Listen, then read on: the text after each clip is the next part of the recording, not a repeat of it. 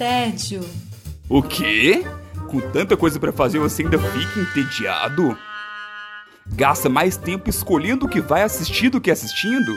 Ah, então vem com a gente. Vai começar agora o Contra o Tédio.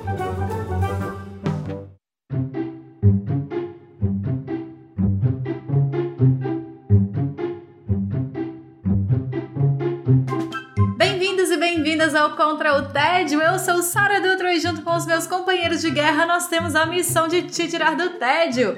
Quem está comigo aqui hoje é Felipe Chaves. Tudo bem, Chaves? Um mês e meio sem participar do Contra o Tédio desde a criação desse podcast. Meu Deus! Nunca fiquei tanto tempo ausente. Então, estou com saudade, saudade de vocês. A gente também, Chaves, a gente também. Senhor Costa Ferro, tudo bem com você? Olá, gente! Chaves, eu tô chocada, tem isso tudo mesmo. Você vê. Assustador, né? Assustador, realmente. A gente tem trabalhado tanto que não dá nem pra perceber, né? Parece que foi, foi ontem. Bom te ter de volta, querido guerreirinho. Eba. Sim, sempre bom te ter aqui com a gente, Felipe Chaves. E vamos logo para esse episódio regular, depois de um episódio é, especial aí que rolou duas semanas atrás. E a gente começa com você mesmo, Chaves. Como é que você está combatendo o seu tédio? Então, estou combatendo meu tédio assistindo o vencedor do Oscar de melhor filme de 2022. Uh, olha a rixa, olha a rixa. and feather canyons everywhere. Merecido? Não sei. A gente fala sobre isso mais pra frente. É, esse ano eu não consegui fazer aquela maratona. Quem acompanha o Contra o Tédio mais tempo sabe que ano passado eu assisti praticamente todos os filmes indicados a melhor filme, pelo menos. E dessa vez não, tive que escolher minhas batalhas ali e vi pouquíssimos. Mas, dentre eles, eu assisti logo o que foi o grande vencedor da noite. E estou falando de No Ritmo do Coração, também com o nome original de Coda. Alguém já viu? Alguém já viu? Zero vi e só ouvi falar tem pouco tempo. Aliás, o nome ori- original que tem outro nome original também, né? Esse é um filme baseado no filme francês, Família Bélier. Sim, sim, exatamente. É legal porque é, ele é um como se fosse um remake autorizado, sabe? Ele é diferente daqueles que a gente fala muitas vezes da americanização de algumas coisas. E aqui não, aqui foi os próprios produtores franceses que meio que incentivaram que é, que Coda fosse visto por mais pessoas. Ah, que massa, Sim, não sim. sabia. É, isso é bem interessante. Até colocar algumas, algumas regrinhas para isso, depois eu falo um pouquinho mais. Do que, que se trata então esse filme? Em No Ritmo do Coração, nós acompanhamos a Ruby, que é uma garota que mora com a família em uma cidade pesqueira dos Estados Unidos. E ela é uma coda, que é uma filha de adultos surdos. É, CODA é uma sigla, né? Children of Deaf Adults. Desculpa aí o, o inglês. Mas é por isso que é inclusive o nome do filme, né? De Coda. E também é legal porque Coda tem a ver também com uma questão musical, de partitura e tudo, que também tem uma certa relação com o filme. É, mas então é isso. Então ela, dentro da família dela ali, das pessoas que residem com ela, ela é a única que ouve. E isso, de certo modo, faz ela virar meio que a ponte da família com o mundo, né? Com o mundo fora da comunidade surda ali. Então ela serve de intérprete em, numa consulta médica, situação, negociação profissional, várias coisas do, do tipo, até que ela descobre um novo talento para música. E aí fica super dividida se ela embarca nessa nova paixão ou se ela mantém ali com as obrigações dela com os pais. Olha que massa. Sim, e é muito interessante porque o filme fala, ele aborda vários temas e dentre eles é até o quanto foi necessário para essa adolescente, né, a Ruby tem 17 anos, amadurecer mais rápido. Porque justamente por isso, então ela vai, por exemplo, numa consulta com os pais para conversar com o médico e falar, por exemplo, que eles estão a, a falar com os pais, por exemplo, que eles têm que ficar sem relações sexuais por tanto tempo. Sabe? Coisas desse tipo. Volta e meia, você vê ela entrando em algumas coisas desse tipo que ela fica ali. E é legal porque os pais também são meio, meio doidões, assim. Então é muito interessante. Ela sabe que o, o pai dela usa droga, que taraná. Então tudo isso é. Eles têm uma relação mais transparente porque ela é meio que a interlocutora ali da família. Muito legal. E aí se vê, é, se vê nessa, nesse desafio, então, de, poxa, eu embarco nisso porque querendo ou não, a música é uma paixão que não é compartilhada. Então, por exemplo, no momento onde ela está ali com o fone de ouvido, para os pais, ela realmente está em outro mundo. Então tem até uma parte interessante porque o filho está lá no Tinder na mesa e aí ela fala, pô, mas por que que ele pode ficar no Tinder e eu não posso ouvir música? E aí eles falam, não, mas o Tinder é um programa de família, a música não. Caramba! Então é, é muito interessante, levanta vários e vários debates desse tipo. O Tinder Tinder mesmo? Tinder Tinder mesmo. Adorei. Mas se a filha já tá ali ficando sabendo da vida sexual dos pais, tu, né? O não, é, eles são super unidos, super unidos, assim, e não tem muito limite pra esse tipo de coisa, não. É, o Coda é um filme da Apple. Então, assim, eles, eles compraram o direito, né, para poder fazer esse filme, e ele foi disponibilizado aqui no Brasil pelo catálogo da, do Prime Video. Então, ele foi indicado, ele teve três indicações ao Oscar, e ele conseguiu o 3/3. Em tudo que ele foi indicado, ele foi o vencedor.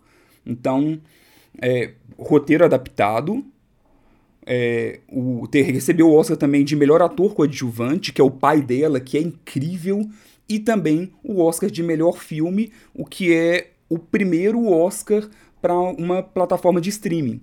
Né? Não tinha, a Netflix estava aí tentando, tentando, Netflix tentando. comendo o braço nesse momento. Exa é, parece até um certo boicote, assim, é esquisito, sabe? Porque Uhum. irlandês com várias indicações, aí agora de Scorsese, novo né? o ataque, é, o ataque dos cães com várias indicações, mas não, não, não, não passarás. Ficou pra trás. Parece que é a picuinha, assim, da academia, do tipo, você tá tentando tirar as pessoas do cinema? Então, peraí. Vou dar pra todo mundo mesmo pra você. Exatamente isso. E assim, uma das coisas muito interessantes do filme ali é que grande parte de todas as conversas acontecem na língua americana de sinais. Então, é, ele, uma dessas exigências para essa, essa versão rodar foi justamente que todos os, os personagens do filme que fossem surdos fossem interpretados por atores realmente surdos. O que pra gente parece uma coisa meio óbvia, mas que não, no cinema, Ah, né? nunca no, é, nunca é. muitas Oh. vezes não acontece esse tipo de, de situação. Então, e aí por isso é, foi tão legal a vitória de ator coadjuvante, porque o ator ele foi o primeiro ator homem, né, a surdo a vencer um Oscar e o segundo na história de surdos a vencer o Oscar e o- a primeira que a que primeira a vencer é a mãe dela no filme. Ou seja, o casal, massa! o pai e a mãe dela, ela já ganhou o Oscar há anos atrás e ele ganhou o Oscar agora. Então é muito que legal. Massa. Sim. Adorei esse easter egg aí. Chaves, mas me conta aqui, é um drama, um dramão.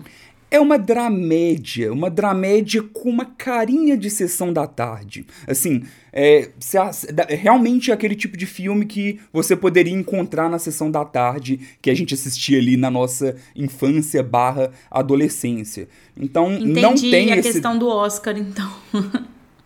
É, é por isso que, assim, ele não tem cara de filme de Oscar. Sim, exato. Sabe, é, é- foi um pouco chocante, assim, eu assisti, gostei, mas assim, até falei, não, é muito difícil dele vencer.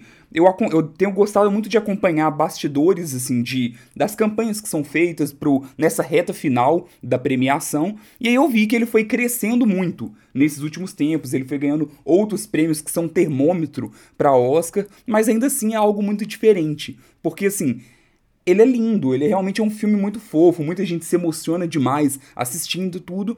Só que se a gente for falar tecnicamente assim, ele é esquisito ele sair como campeão do, do Oscar dessa forma. Eu lembro que o Wesley, quando eu trouxe Ataque dos Cães, o Wesley falou: Ah, isso aí é filme feito para ganhar Oscar e tal, né? E aí ganha o Oscar um filme completamente no oposto, né? Sim. No lado oposto desse sentido. Eu não vi a capa do, do No Ritmo do Coração, mas a capa do Família Bellier, que é o filme que baseia, é uma capa super sessão da tarde mesmo, assim, Sim. sabe? Então, a, a, a lógica realmente ela é muito é, é, inesperada. Né? Se você tem um filme feito para ganhar o Oscar, que é isso que a Netflix vem fazendo, né, há algum tempo, e aí você ganha um filme que quebra a expectativa total, assim. Verdade. É, bem, realmente foi bem diferente e é um filme, é um filme bem família, filme legal de assistir, assim, não, é, é, é aqueles o, os filmes good vibes, assim, sabe, que às vezes anima e que a gente tem precisado também, né, nesses momentos mais difíceis aí que a gente vai passando. Então é, é meio que aquela dramédia bem, bem açucarada, no final das contas, bem mais pra, pra você sair com um sorriso no rosto do que de você ficar chateado ali assistindo. Muito massa, Chaves. Lembra pra gente então onde é que assiste e como é que chama? Sim, chama Coda, mas aqui no Brasil ficou como No Ritmo do Coração. Ele tá disponível na Prime Video, não é tão longo, tem 1 hora e 51 por aí, dentro dos filmes dos indicados a melhor filme. Eu acredito que ele seja o menor disparado, porque acho que a média ali tava passando fácil de duas horas. Então, vale a pena demais ver, porque é um filme um nome fofo. meio brega, né? Só uma... Ficou demais. Ficou um nome de sessão da, ficou o nome de sessão da tarde também. Até o nome eles colocaram um nome de sessão da tarde. É, não, mas é, tinha que ter tradução, porque não, não ia funcionar, né? É. Tipo, Mas a, é, a gente não tem essa expressão em português até onde eu saiba, por Sim, exemplo. mas e uma coisa que é legal também é porque envolve muito música. Então tem esse lado muito voltado pra música também, que é a paixão dela. Então, com- igual, assim como Coda são os filhos de adultos surdos e também é algo a ver com partitura musical, o No Ritmo do Coração talvez também eles, tentem, eles tentaram fazer ali, essa, conversar com esses dois mundos. Ficou bom? Não sei. Piegas! Piegas, Ah, títulos Acho que talvez brasileiros, seja a né? É, A gente ainda vai ter esse especial, inclusive. Sim, que a gente sim. ama. Aí, ó, esse aí será citado. A gente segue o episódio de hoje com Silvia Gostaferro. Como é que você está combatendo o seu TED? Estou combatendo meu TED, mudando de ideia sobre um personagem insuportável. Olha, Olha, isso aí é muito importante. E raro. e às vezes difícil, é. É difícil, não é?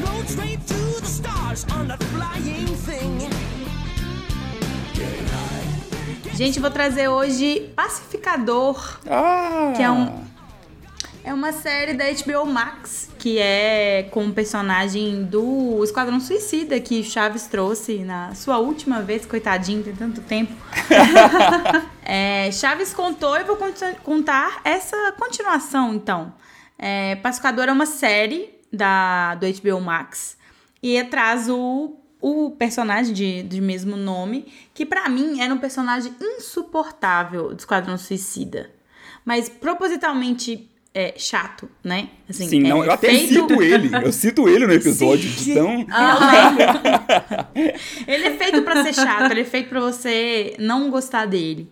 E aí eles fazem é, uma série que é conta a história dele logo depois dos eventos que ocorrem em Esquadrão Suicida. Ele ficou ferido e volta para os Estados Unidos para ser é, tratado, para se curar e tal.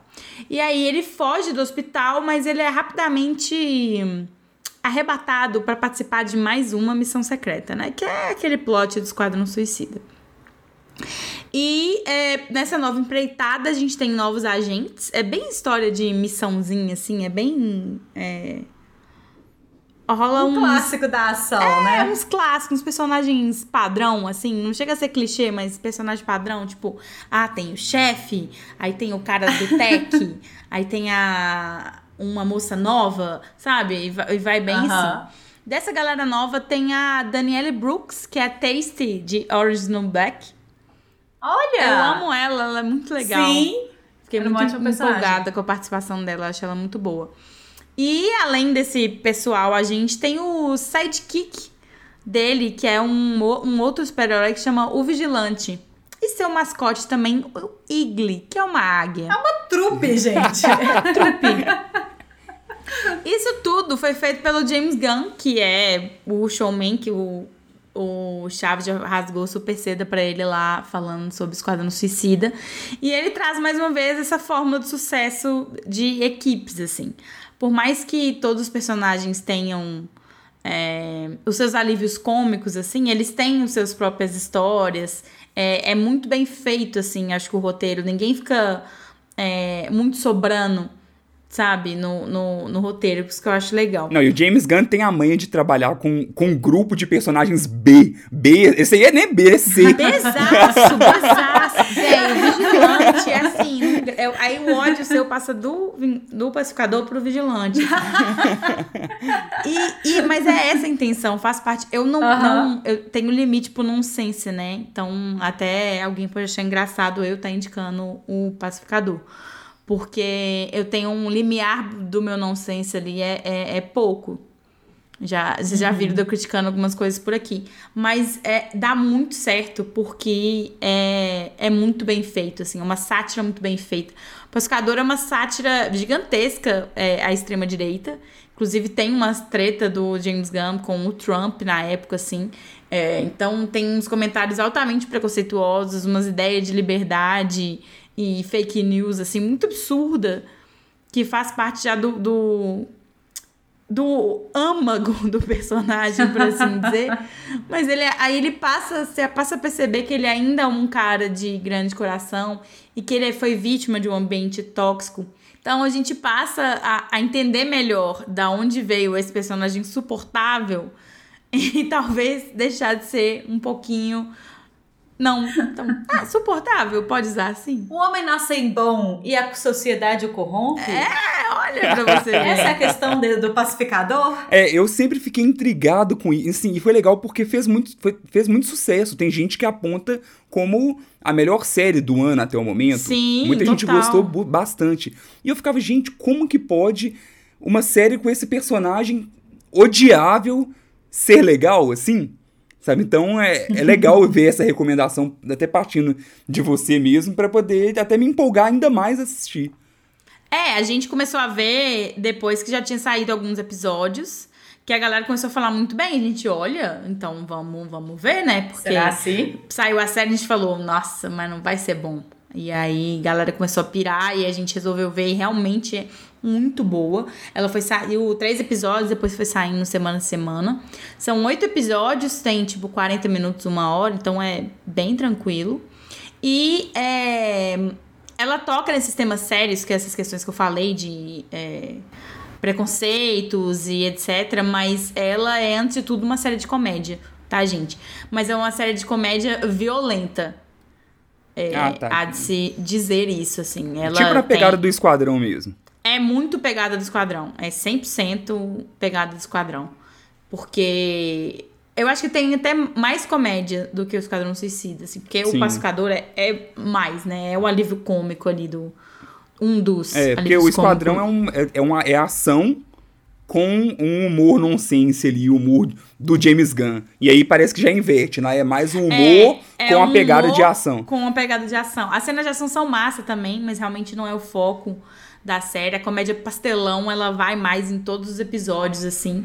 E a série é intermeada por uma trilha sonora do rock mais farofa que vocês podem já imaginar. Agora você me conquista, vai lá.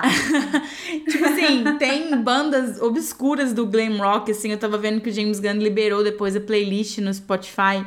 Gente, bandas inenarráveis que Tem eu nem... Twisted Sisters? Minha filha tem. Não, é, isso aí tá muito hypado.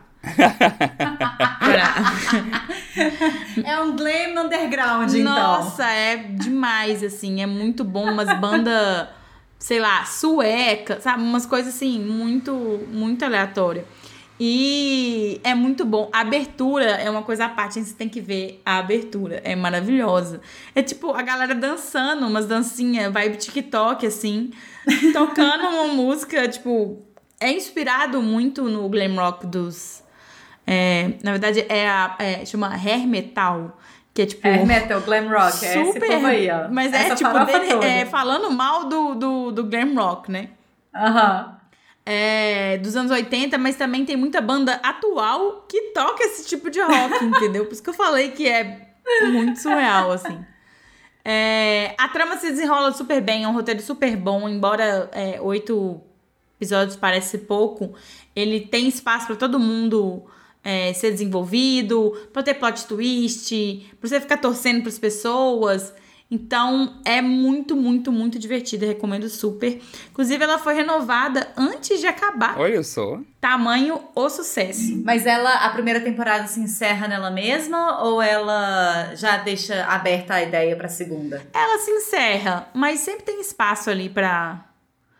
Nesse caso, eu acho que super-herói. Sim, mas ela não e- deixa aquele gancho, aquele, aquele penhasco assim pra segunda temporada, não. É porque eu acho que a vibe, tipo assim, uma equipe de detetives resolvendo um caso. Missão, entendeu? né? É tipo o, o- essas séries que a cada, cada temporada resolve um caso, mas é a mesma galera, talvez. Poderia, então eu acho que sim.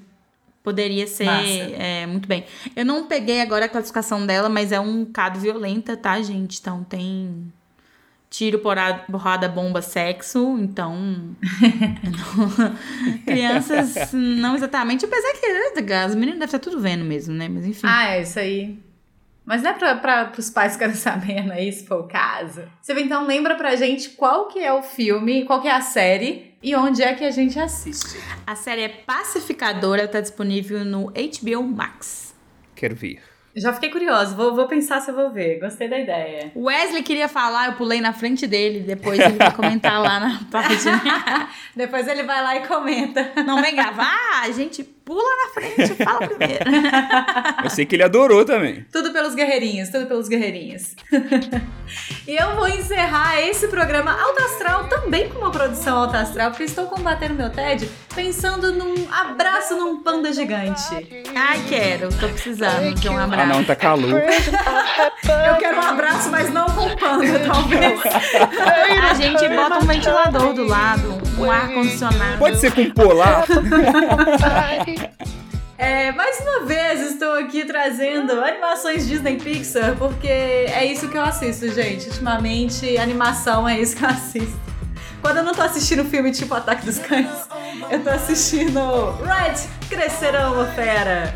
Eu adoro esse nome, esse subtítulo de- desse, desse filme. É muito turminha pesada, sabe? É muito sessão da tarde mais uma vez. Estamos bregas hoje, em geral, né? Estamos na comédia, estamos na... Aí, eu sou especial comédia, Silvia. Chegou seu especial comédia. Mais ou menos. É, eu tô trazendo então aqui a nova produção, a produção mais recente, Disney Pixar, né? Que é Red, Red, esse filme aí desse jeito que a gente vai falando, que é inclusive classificado como uma comédia dramática. Olha, Eu achei muito massa eles colocarem isso numa animação, classificação livre, inclusive. E eu acho que é muito justo colocarem como uma comédia dramática.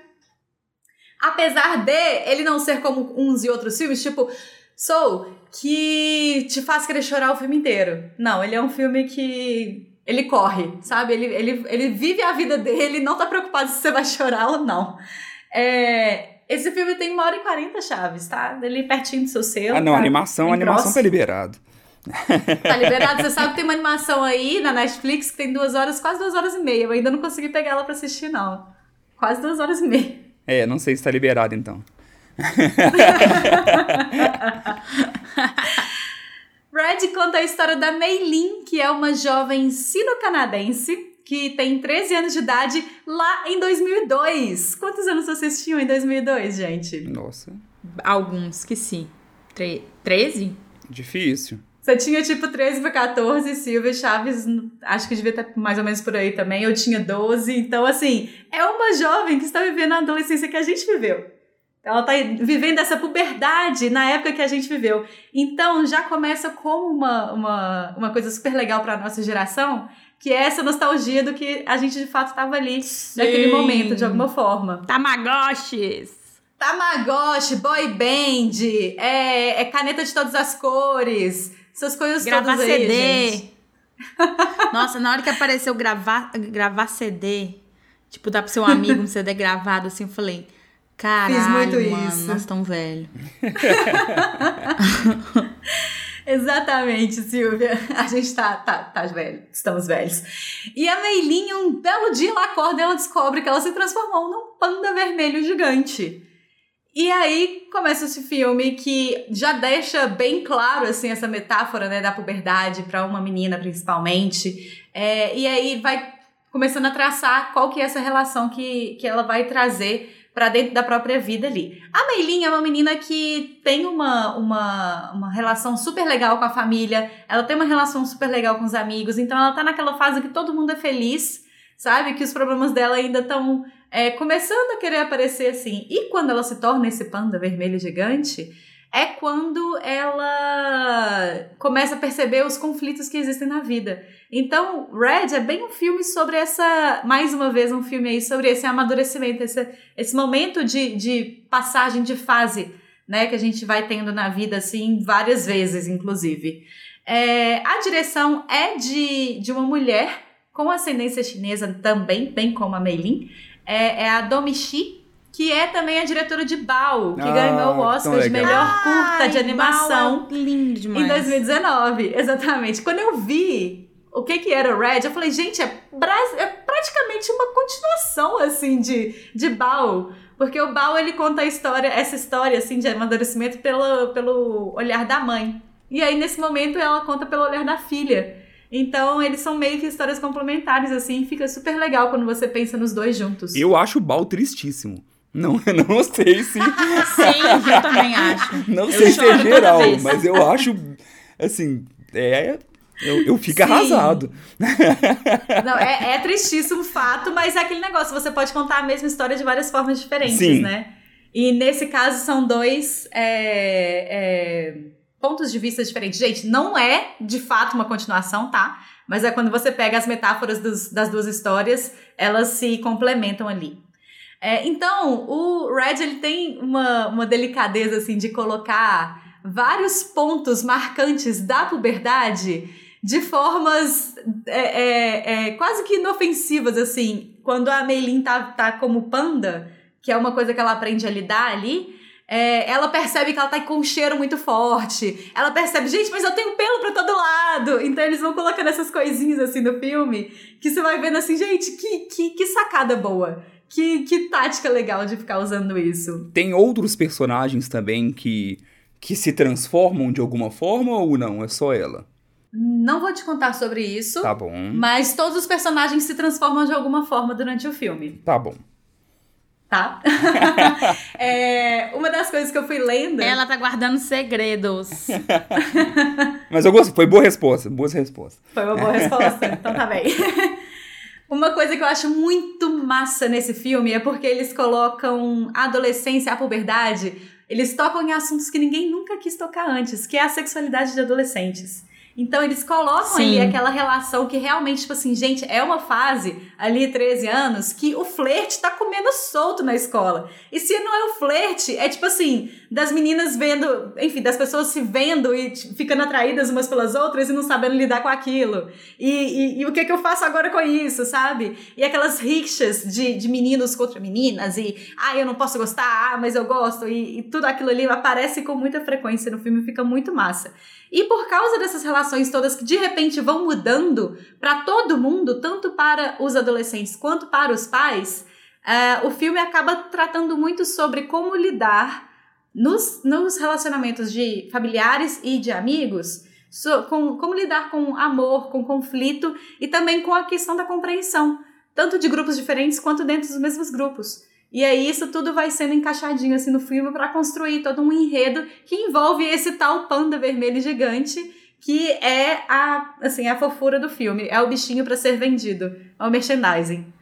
Eu lembrei assistindo é, daquele curta que eles lançaram de Divertidamente, que chama O Primeiro Encontro da Riley. Da Rayleigh. Rayleigh, É. sei lá. É bem essa vibe assim de. Ai, o menino, primeiro encontro com a menina. Ai, o que, que eu vou fazer? Ai, ai, mas ele é tão bonito, os olhos dele. É tipo. coisas inalcançáveis, mas tipo, mas eu quero tanto estar ali por perto. E será que ele vai me ouvir? Será que não? Ah, gente, essa época da vida, pelo amor de Deus. Ainda bem que passa. É muito legal, assim. Realmente Não tem grandes animações que falam sobre isso. Tem é, animações que falam sobre é, transformação, tipo assim, Luca, por exemplo, que é um recente, né? Tem toda essa questão de transformação e parará, mas não nenhuma que vai mesmo ao pé da letra do negócio, né? É, eu acho muito massa que eles colocam isso muito escancarado. E eu tava lendo algumas, alguns comentários no Google sobre o filme. Tem muito comentário de adolescente. Os adolescentes amando o filme. Ah, e aí, legal. eventualmente, aparecem algumas pessoas assim falando. Eu achei estranho esse ser um filme de classificação livre. Tem assuntos ali que não são para crianças.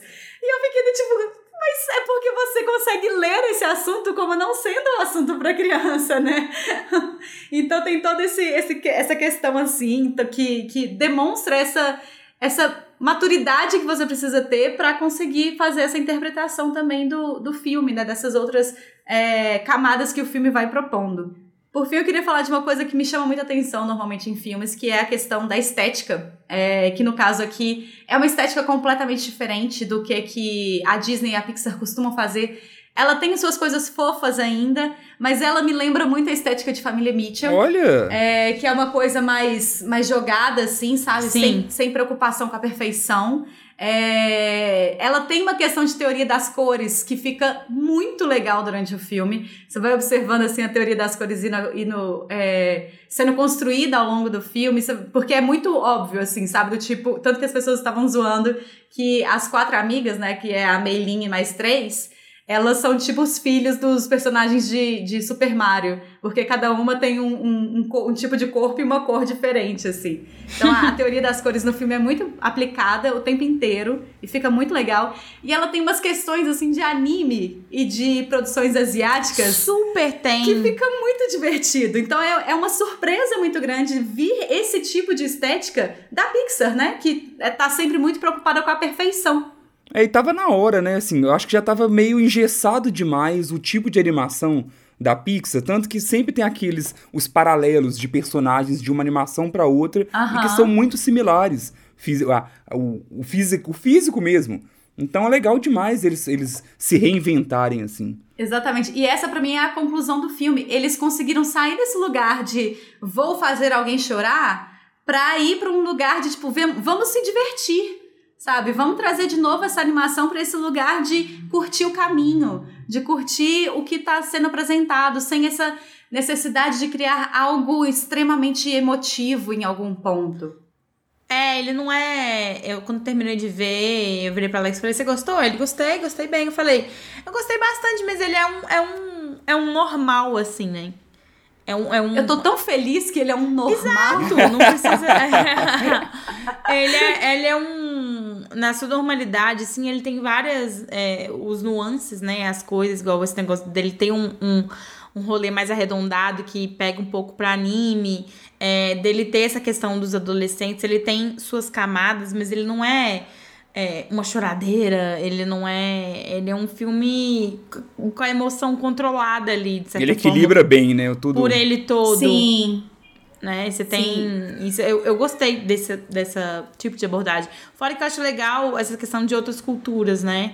É, de ser essa questão da família dela ser é, oriental. E eles estão em Toronto, inclusive, que não, não- meio que não faz diferença a cidade que eles estão, assim.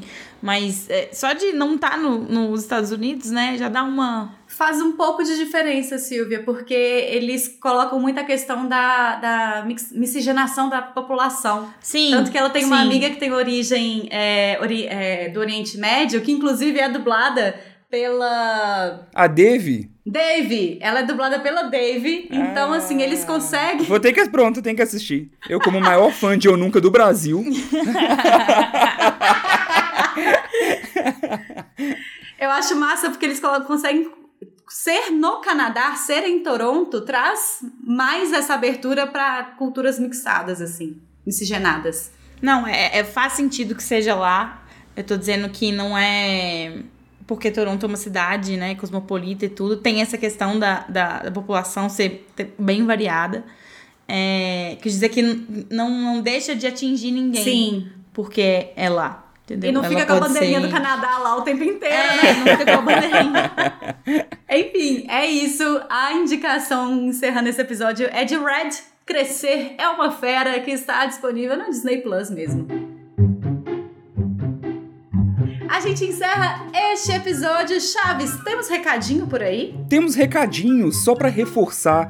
Estamos com menos textos na página, mas estamos tentando criar alguns conteúdos diferentes. Então, de vez em quando, sai um resuminho ali, um minutinho sobre alguma produção, ou algum algo de diferente tá saindo lá. Até mesmo pro algoritmo não ficar muito triste com a gente. Então, eu tenho recebido um retorno muito positivo. Então é muito legal, assim, de até mesmo pessoas comentando, assim, de pessoas de grupo de amigo mesmo falando sobre. Mas se você tá gostando, uma das formas de apoiar é justamente comentando lá, curtindo lá, porque aí facilita de não só você receber esse conteúdo outras vezes, né, pelo próprio Instagram, como também ser disponibilizado para mais pessoas. Então, colabora com a gente lá, a gente tá devagarinho, mas a gente tá indo. Muito bom, Chaves. Não desista da gente, a gente não desiste de vocês, a gente vai, vai, vai chegar lá. A gente rumo pelo menos ao Contra o TED 100 pra gente contar todos os perrengues que a gente já passou nessas gravações. É verdade. E não falta tanto. Nossa, ela já tá lá já, ela já tá lá. Silvia Gastaberro, muito obrigada pela sua presença hoje. Tchau, gente, até a próxima. Felipe Chaves, até mais ver. Até mais ver, juro que não sumirei tanto como foi dessa última vez. Por favor, sentimos sua falta. Eu sou Sara Dutra, vou ficando por aqui. Até mais ver, um beijo, tchau. Tchau.